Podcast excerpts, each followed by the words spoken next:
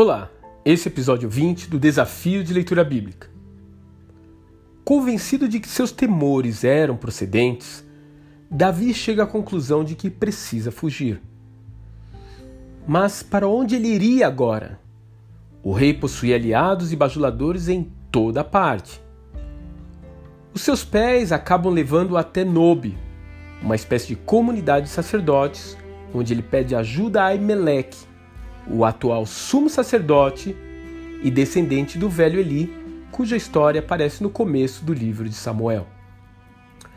O futuro rei de Israel chega ressabiado, temeroso, o que não deixa de ser percebido por aquele ministro religioso.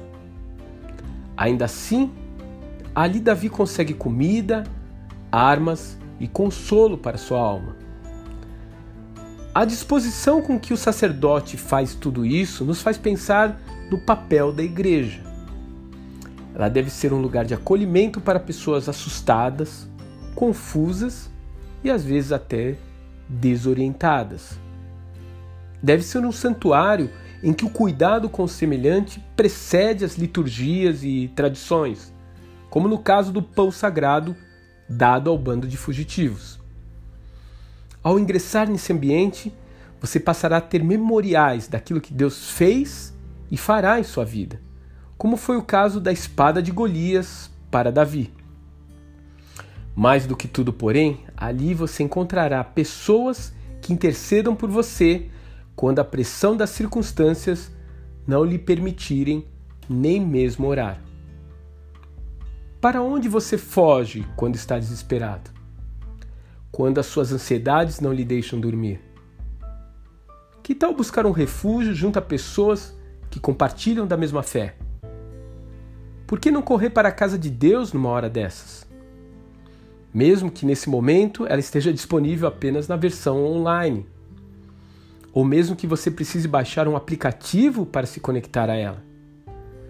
Você de fato se surpreenderá ao perceber que a igreja não está limitado a uma estrutura física, mas se encontra em qualquer lugar do mundo onde houver pessoas reunidas para buscar a face do Senhor.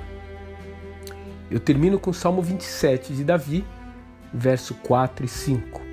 Diz assim: Uma coisa pedi ao Senhor e a buscarei, que eu possa viver na casa do Senhor todos os dias da minha vida, para contemplar a bondade do Senhor e buscar a sua orientação no seu templo.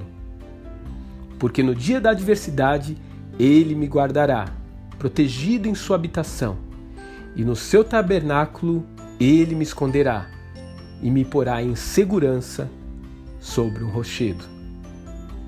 Até amanhã.